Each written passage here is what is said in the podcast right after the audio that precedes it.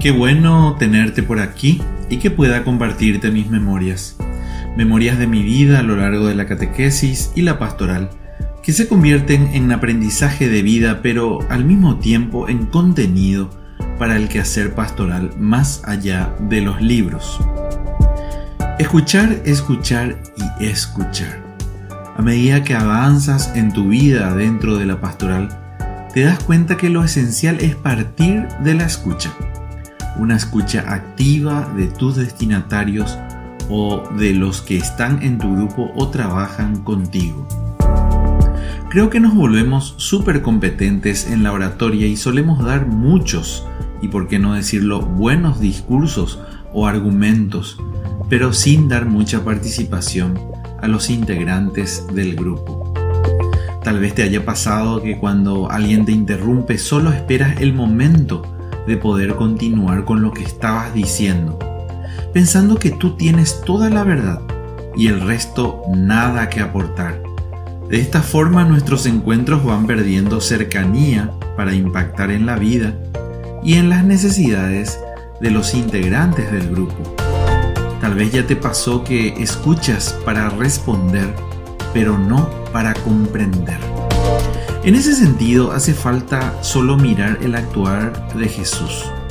El primero escucha la realidad de la samaritana, de los discípulos de Maús, de aquellos con quienes está y luego recién da una respuesta, o sea, una palabra iluminadora que los mueve internamente, que los cambia y los lleva a querer contar la experiencia que han tenido, contagiando así a otros.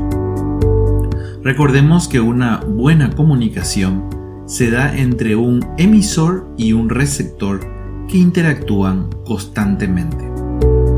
De esta escucha activa nace la figura de un catequista o agente de pastoral como guía o facilitador de la experiencia, o como hoy se dice dentro de la iniciación a la vida cristiana del catequista mistagogo, de aquel que conduce o lleva a la experiencia con Dios.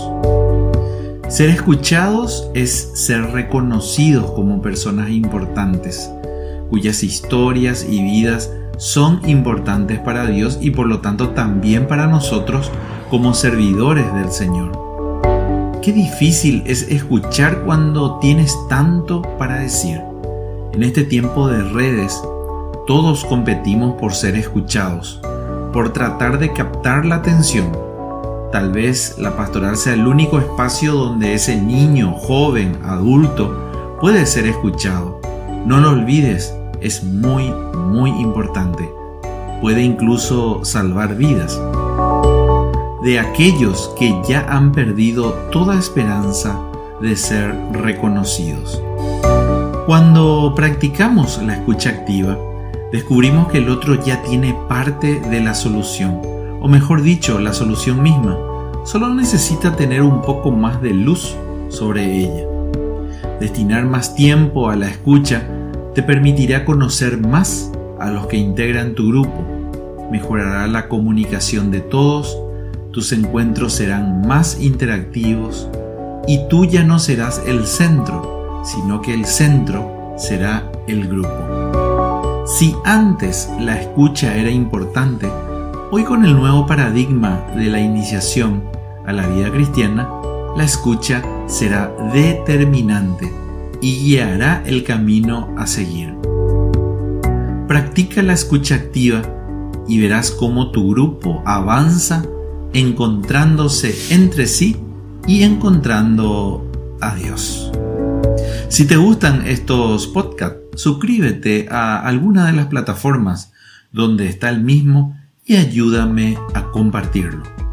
Me encantaría puedas enviarme tus comentarios o contar tus experiencias sobre este punto u otros. Hasta el episodio 12 de Memorias de un Catequista.